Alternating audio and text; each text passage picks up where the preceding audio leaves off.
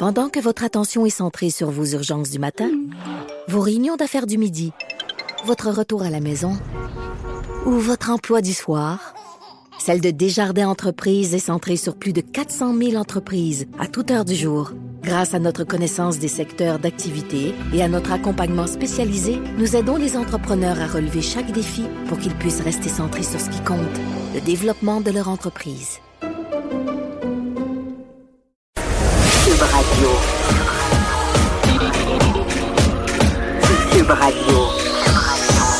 Acteur majeur de la scène politique au Québec. Il analyse la politique et sépare les faits des rumeurs. Trudeau le midi. Bon mardi, aujourd'hui on est le 15 janvier 2019. Mon nom est Jonathan Trudeau. Vous écoutez Trudeau le midi à Cube Radio. Merci d'être des nôtres. On a un programme très, très, très chargé.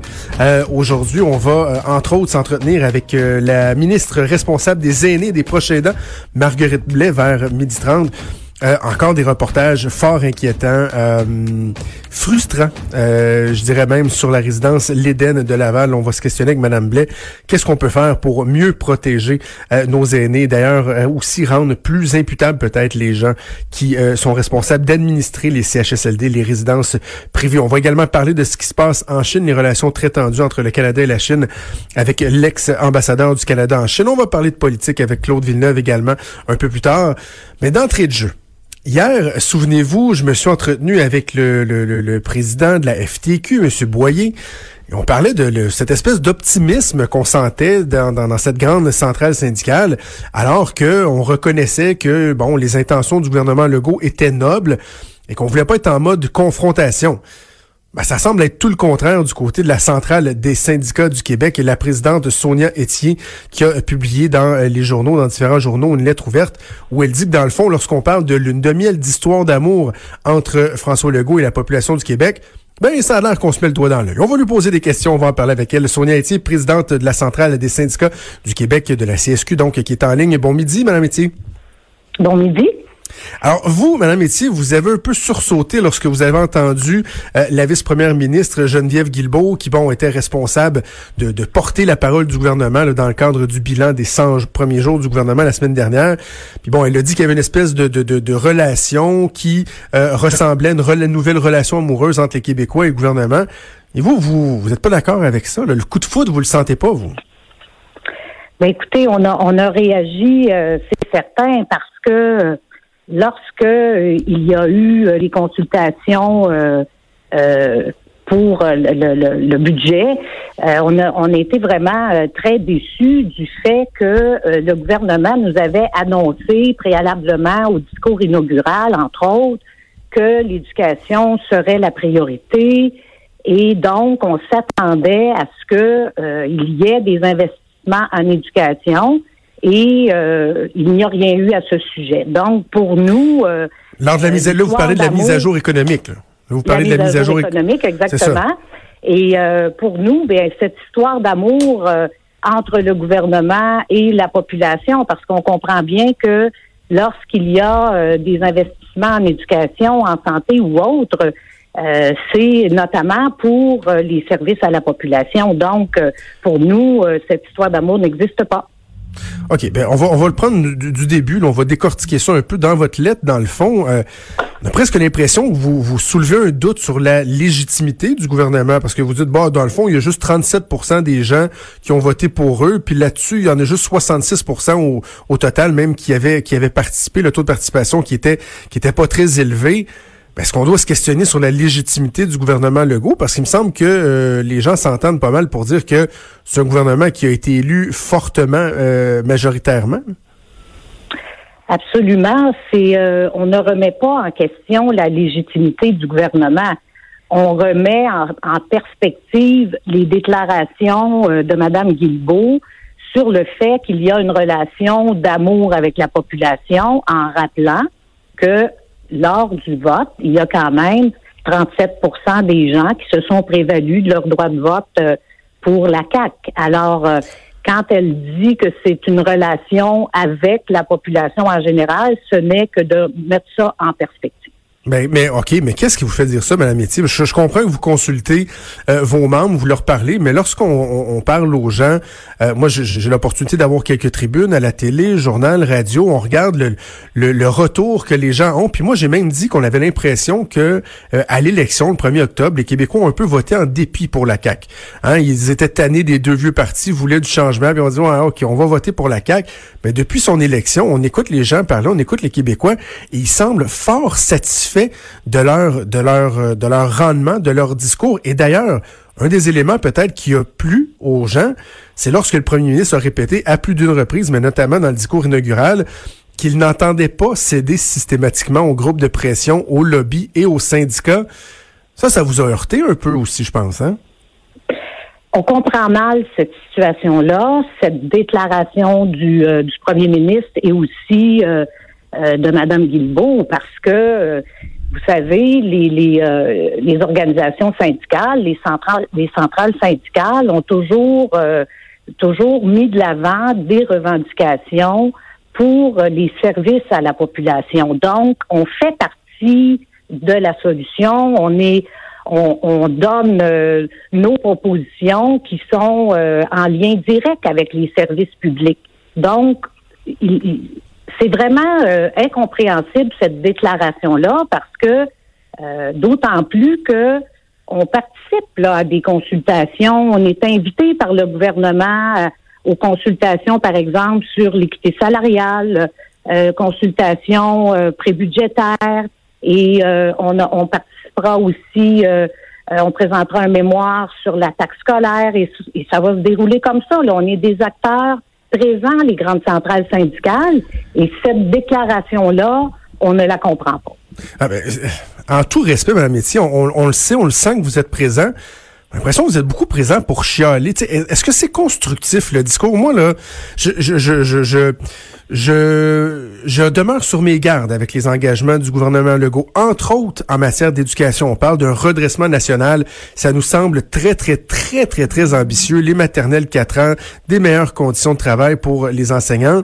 Euh, je, oui, je demeure sur mes gardes, mais au moins je donne la chance aux coureurs. Le vous, après, après à peine 100 jours, lorsqu'on enlève le, le, le, la période des fêtes, la période qui a précédé la formation du Conseil des ministres, on arrive à, à peu près 45 jours, entre 45 et 50 jours ouvrables de travail et vous êtes prompt à aller sur la place publique pour dénoncer, dire que finalement c'est un gouvernement qui déçoit. Vous parlez d'un pauvre séducteur qui n'a offert que des miettes pour les aînés, pour les familles et qui a préféré dans le fond donner tous les argents là, aux méchantes entreprises qui ont eu des gros cadeaux. Il me le jugement il est sévère et il est rapide, non? Euh, il, peut peut-être sembler euh, sévère, euh, mais il est, il est réaliste parce que euh, à la mise à jour économique, c'est ce qu'on a, c'est ce qu'on nous a annoncé hein, pour les pour les aînés là, ça représentait à peu près 3 dollars euh, par semaine pour et, et, aussi pour les familles là, c'est très peu. Une mise à jour, Madame Ils n'ont même pas fait leur premier budget encore, ce gouvernement-là. Ils ont même pas fait leur premier budget. écoutez, les ministres savaient, savaient, à peu près pas où ce qui était la salle de bain euh, dans leur cabinet au moment où ils ont déposé la mise à jour budgétaire. Je, trouve que et c'est ça qui me fâche, Madame Métier, c'est que vous avez un rôle à faire, c'est correct. Vous représentez euh, vos, euh, vos, membres, vous voulez les défendre, mais c'est qu'à un moment donné, il y a comme on, sent qu'il y une espèce de perte de crédibilité. Alors même que la FTQ, M. Boyer, fait une conférence de presse pour dire vous savez quoi, on a des craintes, mais c'est bien parti. On a un gouvernement qui est à l'écoute. Vous, vous êtes déjà en train de charcuter le, le, le, le, le bilan d'un gouvernement. Il n'y a, même pas eu le temps d'avoir un bilan encore. Le ministre de l'Éducation vient juste d'entrer en poste. Il semble être plein, plein, plein de bonnes intentions. Et là, au lieu de l'encourager puis dire, vous savez quoi, Monsieur le ministre, on va être à vos côtés, on va être objectif, on va être constructif, puis on va améliorer notre système, vous êtes déjà en train de le planter on, est parti vraiment là de la mise à jour économique pour euh, essayer de replacer les choses. Rappelons-nous que euh, au cours de cette mise à jour économique, à laquelle on attendait vraiment beaucoup au niveau de l'éducation, parce que rappelons-nous qu'en campagne électorale, euh, la CAC a beaucoup, beaucoup, beaucoup fait de promesses là, pour l'éducation, ah pour la santé, etc et on, se serait attendu à un signal plus fort au niveau de la mise à jour économique, notamment pour l'investissement en éducation. Euh, on sait qu'il y a eu beaucoup de mesures d'austérité euh, euh, sous le gouvernement précédent. Et aujourd'hui, là, au moment où on se parle, il n'y a rien pour l'amélioration des conditions d'exercice du personnel. Il n'y a rien aussi pour l'ajout de services pour les enfants qui sont sur une liste d'attente pour obtenir des services, par exemple, d'un orthophoniste, d'un psychologue. Il y a beaucoup, beaucoup de problèmes au niveau du secteur de la santé, de la petite enfance. C'est un signal qui aurait été nécessaire pour euh, vraiment démontrer à la population que le gouvernement est sérieux. Mais effectivement, on va entendre le budget et, et on a de grands espoirs pour le budget. Parce que je suis content que vous me parliez des enfants, parce que dans votre lettre ouverte de, de, quelques centaines de mots, il n'y a pas une fois où on mentionne l'élève, l'étudiant, les enfants, on parle des conditions de travail, mais la réussite de l'élève, elle, est-ce qu'elle est au centre de vos préoccupations?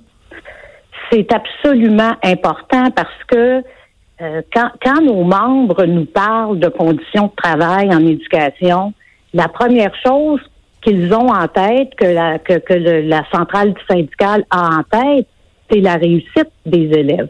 Pour nous, c'est primordial, c'est intimement lié tout ça. Et vous avez raison, la réussite des élèves, c'est au cœur de nos priorités. Madame Métier, on, va devoir se laisser, mais je, vais, si vous le voulez bien, je vais vous lancer un défi. J'avais lancé le même défi à votre collègue, Madame Scalabrini, euh, lorsque j'étais sur euh, sur les ondes d'une autre radio.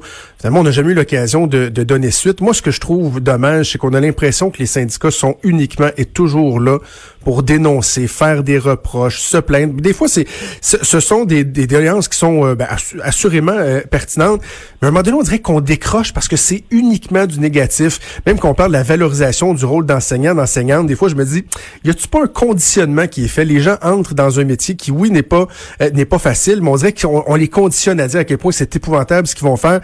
Le défi que je vous lance, Madame Métier, là, je vais vous réinviter, vous allez venir à mon micro, et ensemble, j'aimerais ça que vous me parliez de quelque chose qui va bien, quelque chose que vous trouvez emballant, des perspectives positives pour l'éducation de nos jeunes. Il me semble que ça ferait du bien, ça ferait rafraîchissant de vous entendre dans cette tonalité-là. Ça va me faire plaisir. Merci, Madame Etier. Bon midi. Merci beaucoup. Sonia Etier, qui est présidente de la Centrale des syndicats du Québec. C'est pas, euh, pas pour faire de, de, de, l'effet de toge que je dis ça, là. Je, je, suis tanné que ce soit juste négatif. Quand je me réjouissais d'entendre Daniel Boyer de la FTQ qui dit Ouais, ce gouvernement-là, pas si mal. Tu sais, c'est pas si pire. Oui, ça, on, on, va sûrement avoir des affrontements. À un moment donné, ça va, ça va s'entrechoquer c'est pas si mal, on sent qu'il y a une volonté. Puis bon, je disais, ouais, un petit peu de marketing là-dedans, ils sont pas fous à temps plein. Ils voient bien que dans la population, ça percole en ce moment, que ça, il y a une connexion qui semble vouloir se faire de manière générale. Évidemment, c'est pas tout le monde, c'est pas unanime, mais on regarde le portrait et on dit, OK, ce gouvernement-là, pour l'instant, a pas mal fait. Il met la barre très, très haute. Il doit réussir, doit livrer, mais la première impression, elle a été bonne.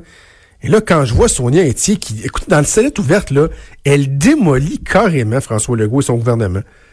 Elle parle d'une histoire d'amour. Elle reprend vraiment l'image de l'histoire d'amour. C'est un peu poétique, je sais pas pourquoi, mais elle dit c'était trop beau pour durer. La mise à jour économique a donné lieu à une première tension dans le couple. Les promesses de véritables cadeaux pour la population ne se sont pas réalisées.